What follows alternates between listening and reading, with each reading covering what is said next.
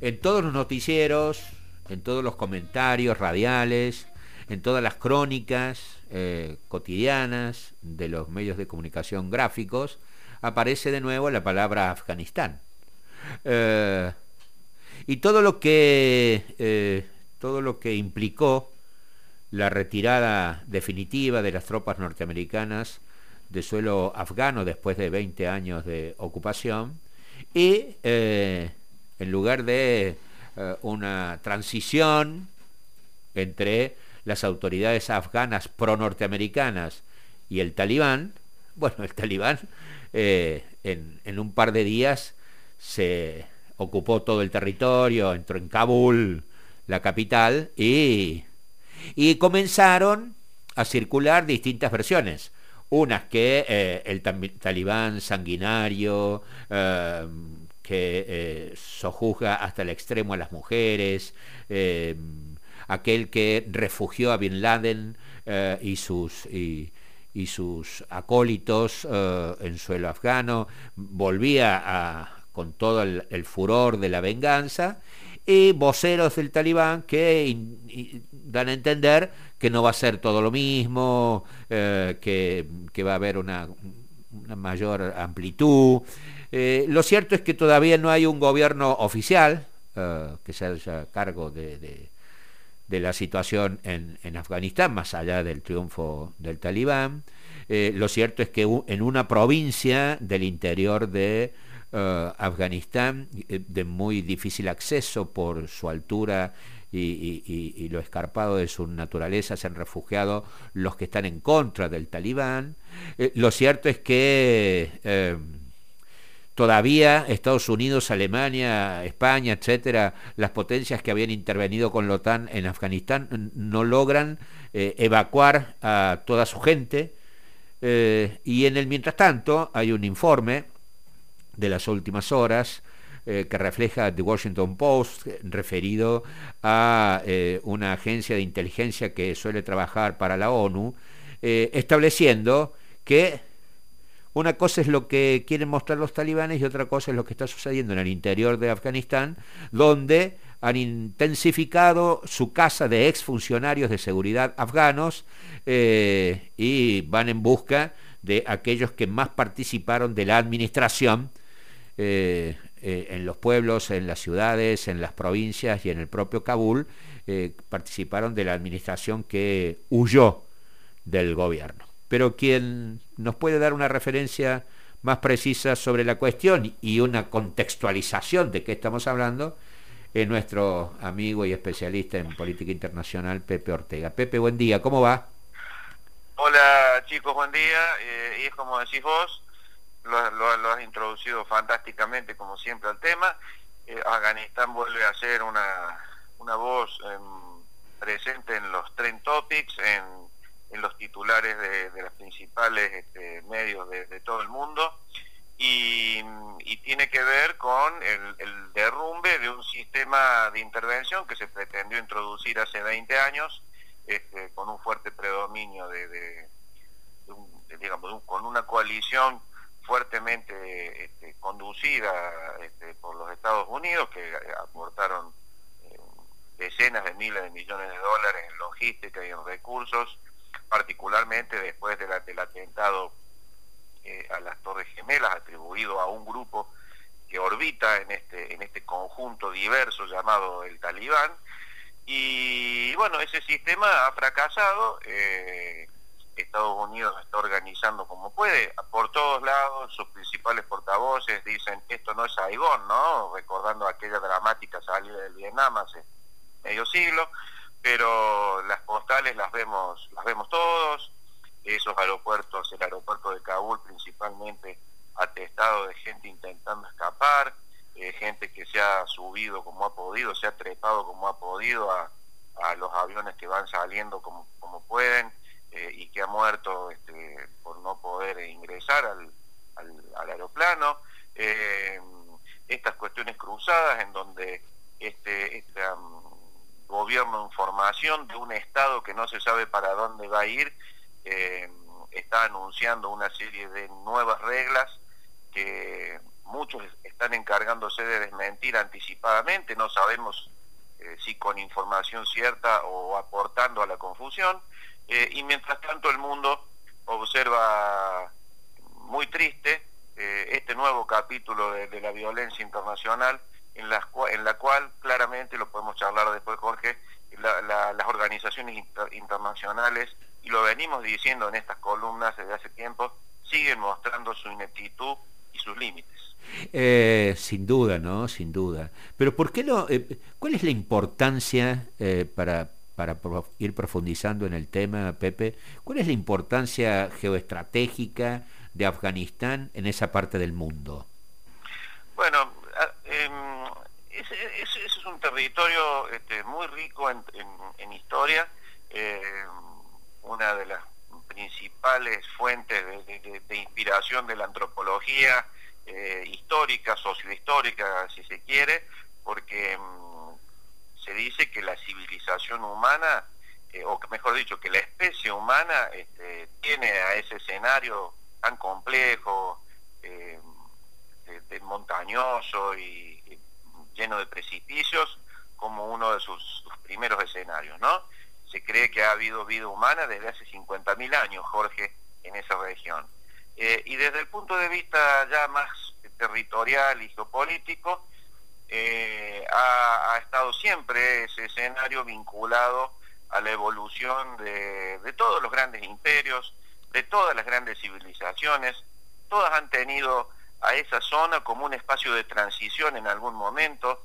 Vos pensás dónde está ubicado, ¿no? En el, en el corazón, es un país mediterráneo ubicado en el corazón del territorio eurasiático, eh, si, lo, si lo mensurás de punta a punta, por Irán, por Pakistán, eh, al norte por, por, tres países de la ex Unión Soviética, Turkmenistán, Turkmenistán Uzbekistán y Kirguistán, este, y, y, al sur también por, por Pakistán, este, cerca, de, cerca de la India, cerca de Arabia Saudita, no tan lejos de Irak, no tan lejos de Kazajistán, el gran país del centro de Eurasia, eh, y, esto hace que eh, su población, eh, en definitiva, se haya nutrido de todas esas corrientes a lo largo de las civilizaciones. Entonces, em, hay influencia persa, hay influencia pakistaní, hay influencia india, hay influencia em, china inclusive,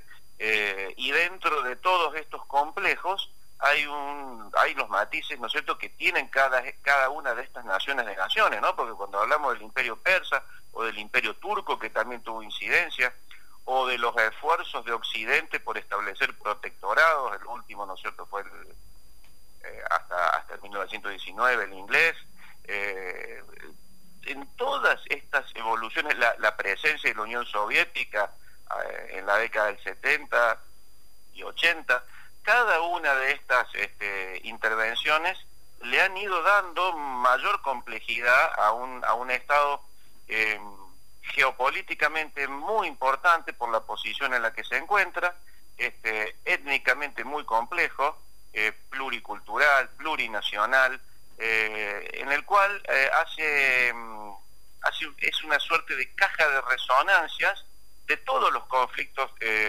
territoriales y culturales que uno puede apreciar en esa zona del mundo, Jorge, y aún más allá, dada la presencia de actores con voluntad de intervenir fundamentalmente las potencias occidentales.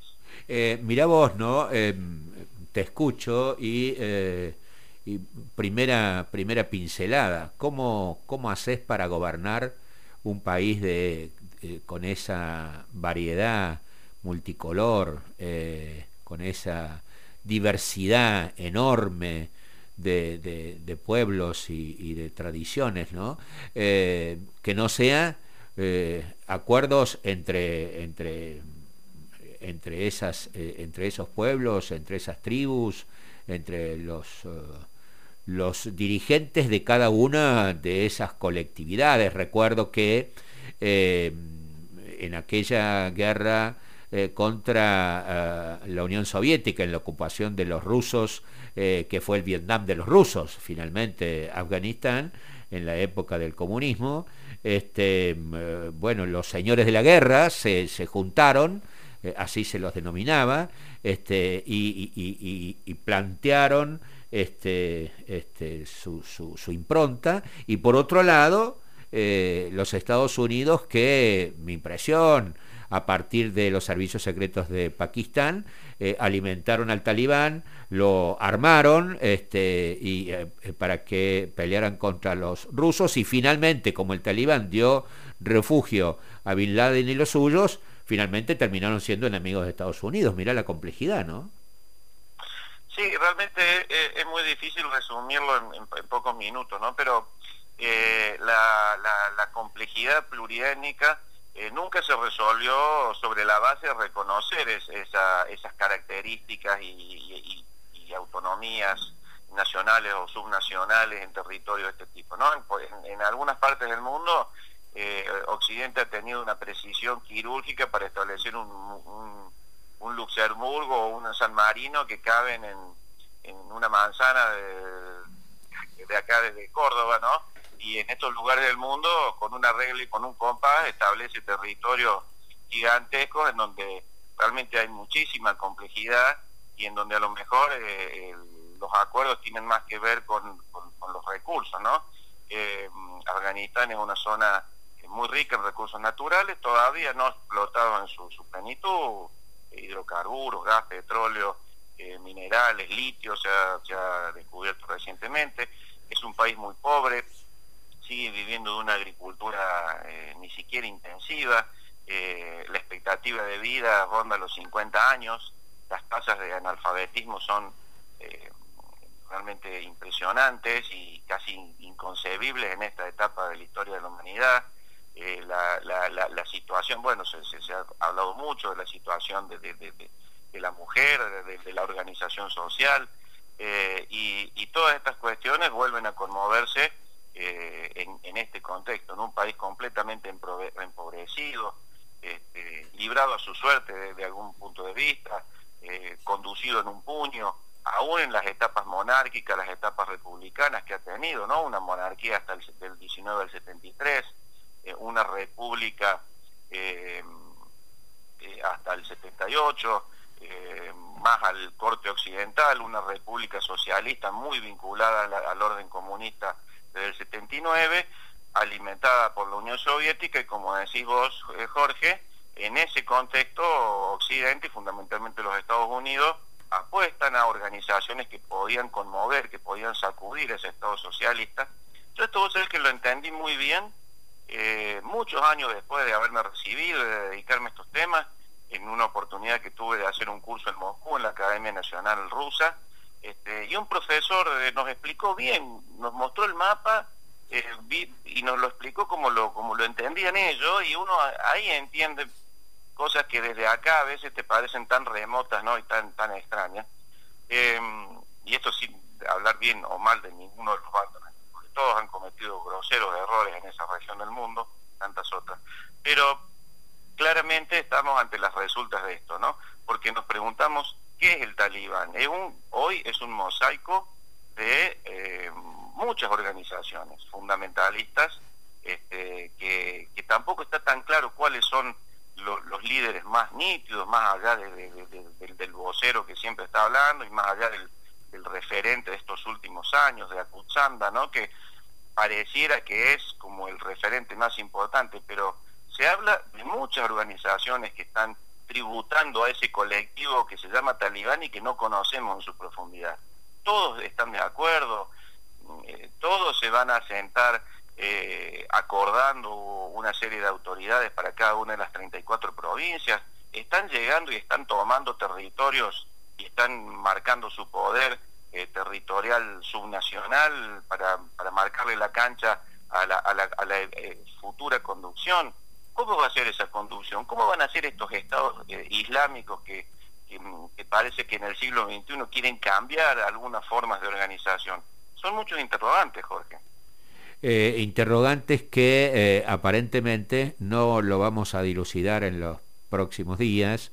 En los próximos días el mundo va a estar pendiente, sin duda, de la evacuación, de la evacuación de eh, los extranjeros que aún permanecen en Kabul y de aquellos colaboradores de, las, de las tropas de ocupación de los países de la coalición que ingresaron hace 20 años a, Afganistán y que hoy este, están en la mira del talibán como traidores a su propia nación. Vamos a estar pendientes de eso y vamos a estar pendientes del trato a las mujeres. Ahora, detrás de eso es todo lo que vos eh, muy bien has eh, explicado. Eh, otra de las barbaridades que el mundo ha cometido y, repetido en sus errores desde hace años. Nos vuelve a mostrar, como dices, la, bueno, um, la falta absoluta de coordinación internacional sobre estas cuestiones, ¿no? Sí, yo en eso quería señalar algo, ¿no? En primer lugar, en estos días se ha anunciado que se ha, se ha anunciado una reunión informal de la Unión Europea de los ministros, que no llegó a nada, no te olvides que los ministros, o mejor dicho, que la Unión Europea no tiene régimen internacional de asilo, por ejemplo. Entonces, eh, unos pueden decir sí, como Alemania, tradicionalmente receptora, y otros pueden decir no, como Francia y algunos otros. Entonces, ahí ya hay un punto en donde hay un tema clave que no está resuelto. El G7 se va, se va a reunir, eh, todavía no está tan clara la agenda, pero hay una idea de Biden y de, y de Boris Johnson de, de plantear algo, pero todavía no se sabe qué. El Consejo de Seguridad de la ONU brilla por su ausencia.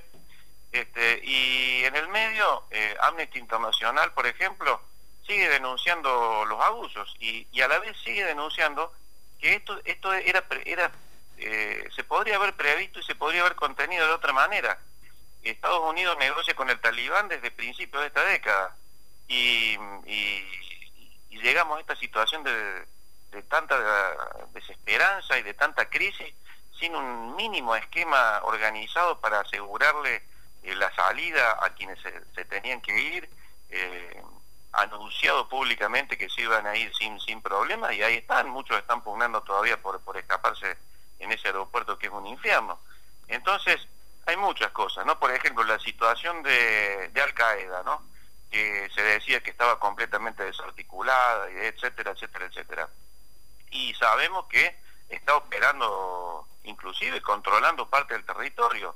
Eh, ¿Cómo va a funcionar esta Al Qaeda hacia afuera y hacia adentro? ¿Cómo van a funcionar todos estos líderes territoriales con sus conexiones saudíes, sus conexiones pakistaníes, sus conexiones rusas, sus conexiones turcas? Este, sus conexiones con, con el Qatar del, eh, del Paris Saint Germain de Messi, por decir una cosa más. Pero e, hay, hay, hay toda una serie de combinaciones que, que, que, realmente eh, siembran el desconcierto, ¿no? Y no, no, no, no, no es para extenderse tanto, pero eh, realmente es un, es un signo preocupante. Eh, es otro gran fracaso del mundo, ¿no? Como el COVID y tantos otros. Realmente estamos retrocediendo en este tiempo, Jorge. Pepe, gracias por las referencias. Un abrazo, chau, bueno, la próxima tratemos de hablar de algo lindo, porque venimos hablando de cosas tristes estos últimos fines de semana. Repuntemos un poco. sos, el último, sos el único culpable, sos el único culpable. Abrazo, abrazo. abrazo.